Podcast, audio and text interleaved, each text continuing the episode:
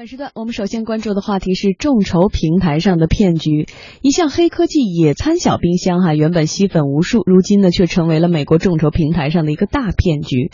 美国的一家众筹网站在它的项目史上啊，这台小冰箱所筹集的金额呢是排名第三位的。那么我们来讲讲这小冰箱有什么厉害之处哈？它不仅能制冷，还能混合搅拌饮料，还能播放音乐，还带有充电宝。同时，这个小冰箱还有个小夜灯。还配备轮子，可以像行李箱一样拖行。我觉得它不是冰箱，对，不能叫冰箱了。那么。暂且称它为小冰箱，呃，我们是要说明它整个的一个过程，因为它最初众筹的目标只是五万美金，但是到这个众筹结束的时候呢，它是成功的把一千三百万美金收入囊中，得到千万美金的这种众筹，我想很多的创业者都感到眼馋，这是多少创业者的梦想。但是没想到的是，这一千三百万美金却让这个小冰箱的发明者瑞安，他是他灾难的开始。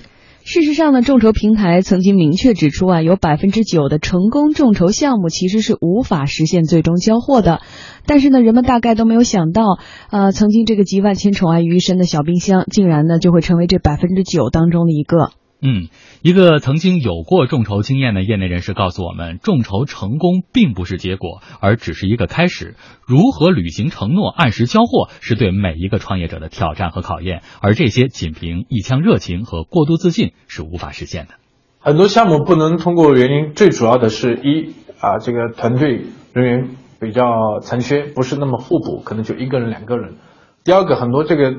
创始人对这个项目没想明白。啊，第三个呢，项目只是一个做，比如说连锁品牌做第一个店，第一个项目，那么没有前车之鉴，所以我们也不敢把它说大力的来推。其实哈，很多业内人士都说，这个发明小冰箱的瑞安他是一个很好的发明家，但是呢，并没有把成功的商业经验，呃，让他成为一个后续对资金和发展呢，其实有了一个错误的预判，导致现在极为尴尬的局面。无论他是否能挺过这一班啊这一关的话，这个品牌的形象其实已经受到了很严重的打击。在国内呢，其实也有很多众筹成功之后，但是没有办法交货的案例。比如去年的四月，南京市民沈先生和其他投资者在京东上看中了一个奇酷手机尊享版的众筹项目。沈先生很看好这款手机的商业前景，于是呢，和其他投资者一起分别拿出了三千五百九十九元参与了众筹，支持产品研发。如果众筹成功的话，那么投资者可以获得这款手机以及相关的配件。很快，这个项目就众筹到了五百六十六点六万元。达到了预期目标，奇酷公司也举行了产品发布会，并且公布了产品参数。沈先生这样众多的投资者也认为，这个产品很快可能就能上市销售了。但是让沈先生和投资者们没有想到的是，这个项目最后却失败了。产品方呢表示说，产品因为客观原因做不出来。奇酷公司于二零一五年年底发布公告称，因为尊享版手机无法通过奇酷用户体验团队严苛的省电和发热测试标准，所以无法销售。投资者认为说，这项呃说明呢，呃和之前很高调发布的参数内容相矛盾。所以这就又说明了一个问题了。其实谁都愿意成为一个小小的股东。或者谁都愿意持有一个可能将来是一个大市场的一个原始股，而众筹给了众多的老百姓一个机会，因为它的门槛非常低。但是呢，最后结果总是不了了之，有没有一个什么样的标准？所以众筹的风险到底有多大？众筹啊，它不是个凑份子，不是过家家，而是一种典型的金融的行为。所谓金融的行为，就是说你要承担这种风险。而且呢，说的再直白一点，呃，众筹呢，它是是一种舶来品，是从美国传过来的，而且它是一种什么呢？就是带有风。险投资意味的人人都可以参与的这样一种相对呃有一定风险的这样的一种金融的行为。那么，如果说你参与到这样一个金融游戏的过程之中，就要为这样一种可能性的风险来承担那样一种可能性的结果去买单。所以说，这个成功的。众筹很多，我们看到了，但是失败的众筹项目我们看到的更多。所以说，不管是成功的还是失败众筹，都给那些有意愿去参与众筹的这样一些人士呢，提供了一个警醒，就是这个众筹的参与啊，它不是一个拍脑瓜的一个事儿啊，不是这个一很冲动去参与这么一个金融的游戏，而是要你全面的去了解这个团队和了解这个这个项目。这个众筹呢，它说白了就是。把大家的钱凑在一起，形成一种风险投资这样一种方式。就是说呢，以前的风险投资呢，就是像这个呃专业人士来做啊，这个像徐小平啊这种专业人他们来做风险投资、做天使投资。但是呢，众筹呢，它为什么受到这种大众的这种欢迎？而且我们的国家的宏观政策也是在鼓励众筹这种发展，鼓励这样一种金融的创新，就是能够通过这样一种金融的方式，给那些真正需要资金的靠谱的创业团队和创业的呃项目，能够提供一些。呃，这种可持续的资金的这种支持，嗯但是呢，我们要警惕一点，就是众筹呢，不要让众筹成为众筹，那个仇是仇恨的仇。所谓仇恨的仇就是什么呢？这个项目没有没有成功啊，没有 finish，没有完成，然后最后的时候呢，像这个美国这案例就非常典型的这样一种案例，就是它的风险的评估你一定要把握的非常的精准，但是这个而且呢可能，我们老百姓无法拿捏，而且说实在的，你看，就即使说像徐小平老师这样的很知名的投资人，他其实投的项目里面，你说十个里面有几个成的，可能这个比例他自己都不敢算。对大把大把的天使，可能真的都是一个呃，这为什么叫天使嘛？你这就很能理解了嘛，angel 嘛。所以在这样情况之下，呃，很多时候老百姓又接受不了投资失败的这样一个结果。但是其实刚开始投资的时候，那个合同里写的很明确的，它就是有可能上不了市。你投的本来就是成就别人一个梦想，成就你一个可能的回馈，没有了。所以这么多人的这种过过度的说这个接受不了对品牌的影响，对瑞安这个发明小冰箱这个发明家的这个影响，会不会也有点过度了？还是没有抱着一颗平常心？它毕竟是一个风险，带有风险的这样一种投资的风险，风险投资嘛，对吧？对啊而且就是什么呢？就是呃，在美国做这种众筹的话，它是什么呢？就是以陌生人之间的这种众筹为主啊，就是基本上都是陌生人。我可能对这个项目不太了解，对参与众筹的这些人也不是特别的了解。嗯但是我们国内呢，其实有两种方式，一种方式呢是针对陌生人之间这种众筹，还有一种方式，我觉得是比较可行的一种方式，就是相对的熟人之间的这种众筹啊。比如我们三个人众筹一个，然后去搞一个小店铺，然后搞个七幺幺，搞个什么那个呃小的茶馆什么，这这是可以的。就是熟人之间，他有一种熟人的语境，熟人那种背书，熟人那种资信体系在这里面背书，就有利于这个项目的成活率。我们也看到，在北京的话，也有一些相对比较成功的一些众筹的项目嗯，还比如说咖啡馆，众筹咖啡嗯馆，然后一八九八的北大那咖啡馆已经存在了四五年的时间了，经营的还很不错。就是众筹的选择，就是你的项目的选择，还是要看人，嗯就是是不是一个你知根知底的，相对比较知根知底的这样一个信息能够对称的这样一个项目和这种所以你说看人看项目，就刚我们读那小冰箱的时候，大家自己都笑了。就这个冰箱被能造出来，而且能真正商业化或者是量产的概率又有多少呢？它哪里是个冰箱？它是一个智能的房间吗？它还能拉着当箱子走。所以在这样情况之下，它本来只要五万块钱，它现在筹到一千三百多万，它也花不完啊。那这些钱有没有可能再回馈给这些人，就让他们至少折折点旧再拿走呢？而且美国这种众筹的方式，它对于呃，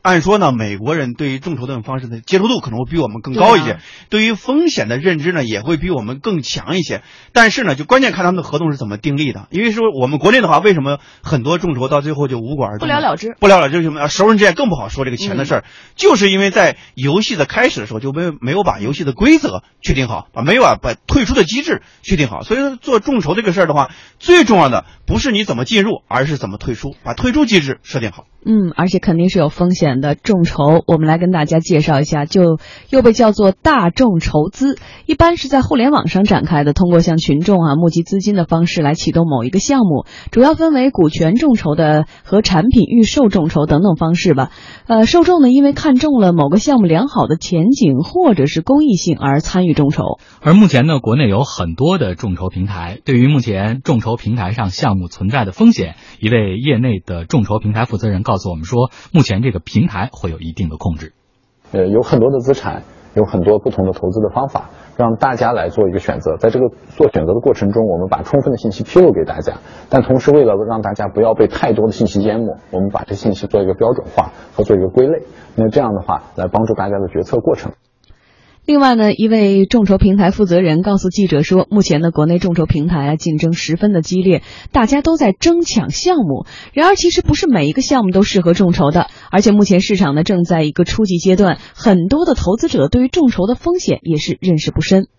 就目前投资人还是比较脆弱的，他们需要被呵护啊，需要更好的进行一个教育，它有个市场普及和教育的一个一个过程，所以很多这个朋友如果想要项目来众筹的话，我建议还是要和大的中高端的一些品牌项目来进行合作，因为在今年我们侧重于一个是旅游地产的众筹，第二个是中高端品牌连锁的众筹，第三个是医疗健康的众筹，第四个是影视文创的众筹。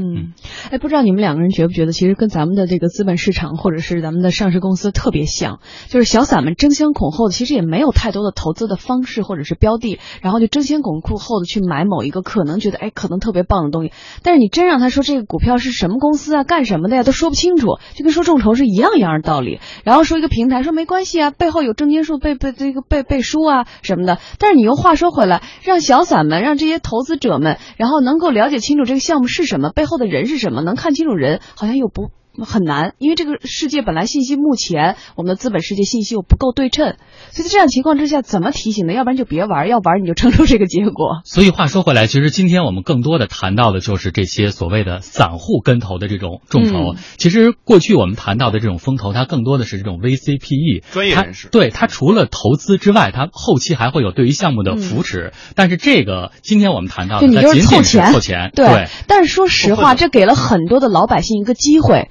就是我们好像老百姓，我们除了理财，对吧？就好像没有更多的什么钱不要放在一个篮子里的机会。现在众筹是一个机会啊，全民创业，万众创新。那万一我我这个中上了呢？这个十个里面呃，百是刚才说的是百分之九是歇的，那我万一是那百分之九十四里的呢？不论或多或少，这也算是一笔成功的理财吧。所以张毅觉得，是不是我们跟投在这种众筹的环境下，我们跟投跟一些前面珊珊可能说到的，比如说对，就这样一些明星的经理人去。投的话，是不是这个成功率可能会更高一些？没错，我的一个媒体朋友也是非常知名的媒体朋友，他搞了一个就类似于这样一个众筹平台。嗯，他每次在推他的产品的时候，都会点名说：“哎，今天领投的是春卫啊，今天领投是知名媒体人张毅或者谁王强。”就用这些相对人投，你千万别投，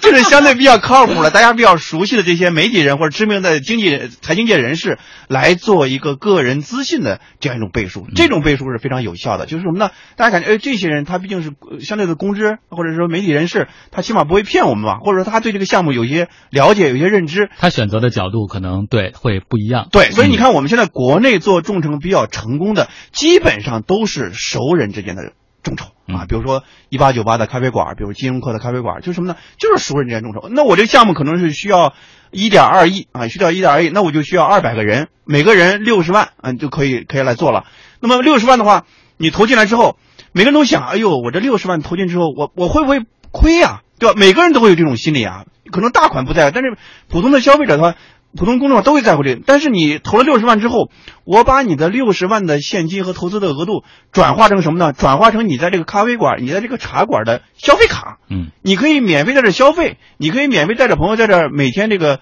呃享受这个包间的这种服务。就是你的投资款转换成了消费款，这样一种转化的话，每个人心里就想哦，反正我这钱就放着放着，然后同时还会有收益，还会还会成为股东。但是就得看这人是干什么的了，这钱在他的整个的资产配额里到底占多大比例了？是，然后我拿了六十万，我本来等着赚六百万，最后没有，让我喝六十万的咖啡。其实我对于老百姓来说，这个心情可能也是很难理解的。但是我们有必要最后就提醒大家，像我们老提醒小散一样的哈，不了解的不要去投，最好找一些好的可能券商或者是基金帮助你来做这件事情。首先，众筹这个市场，投资这个市场，对于国人来说还是一个比较初级的阶段，肯定有不完善的地方，还得亟待着更多的去完善或者是标准。另外，只要涉及叫投资，不论它有什么新的名头，众筹也好啊，募资也好，它就会有风险。所以，就像我们每天的交易实况跟大家说的一样，投资有风险，然后呢，需要谨慎。